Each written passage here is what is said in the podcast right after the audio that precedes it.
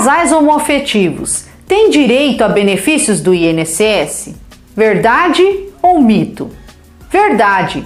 Existem três classes de dependentes: filhos, cônjuge e companheiro na primeira classe, pais na segunda classe e irmãos na terceira classe.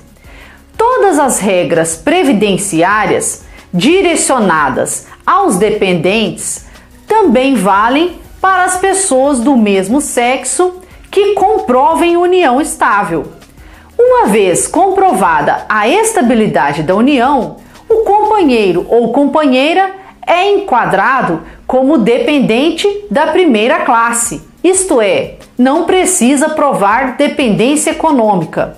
Tem preferência sobre dependentes das outras classes e concorre em igualdade de condições ao recebimento do benefício com outros eventuais dependentes da mesma classe.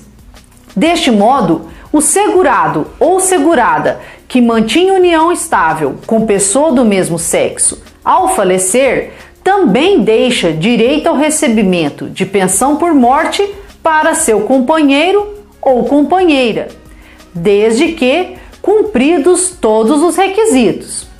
Os benefícios pagos aos dependentes são pensão por morte e auxílio reclusão.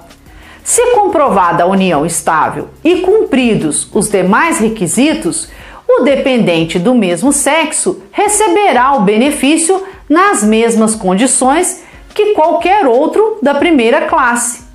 Além disso, o INSS também paga salário maternidade para segurados que adotem menores de 12 anos.